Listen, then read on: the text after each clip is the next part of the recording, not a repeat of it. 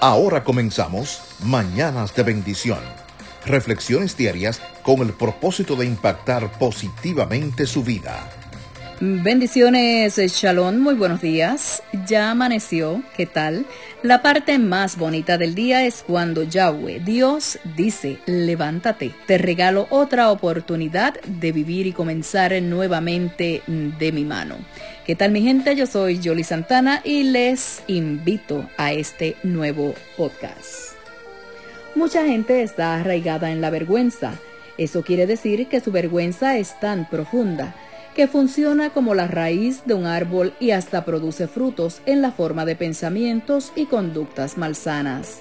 Si usted está arraigado en la vergüenza, necesita ser consciente de que esa vergüenza es diferente de la culpa.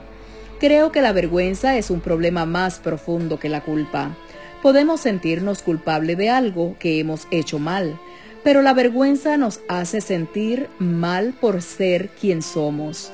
También hay una diferencia entre la vergüenza normal y la vergüenza arraigada. Por ejemplo, si tiro mi vaso de agua en un restaurante elegante, me sentiré apenada o avergonzada porque cometí una falta en frente de todo el mundo. Esto es normal. Pero pronto arreglo el contratiempo y sigo adelante. Este incidente no estropea mi vida. En el huerto del Edén, después de la caída de Adán y Eva, se avergonzaron cuando tomaron conciencia de que estaban desnudos y cortaron hojas de higuera para cubrirse.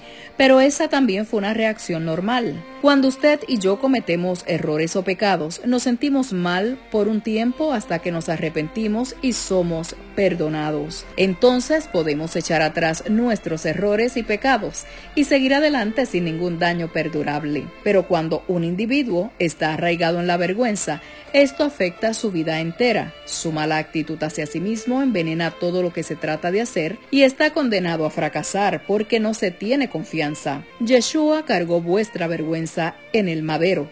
Así dice Hebreos 12.2. Pida en este día, en este nuevo amanecer a Yeshua, que le dé entendimiento de lo que hizo en el madero por usted. Pídale que lo sane y que usted pueda vivir libre y sin ninguna vergüenza. Así terminó este podcast del día de hoy. Gracias una vez más por permitirme acompañarles muy temprano a estas horas de la mañana y gracias a usted que me escucha a cualquier hora del día. Que tu día empiece y termine dando gracias a Elohim Yahweh. Es lo mejor que nos puede pasar.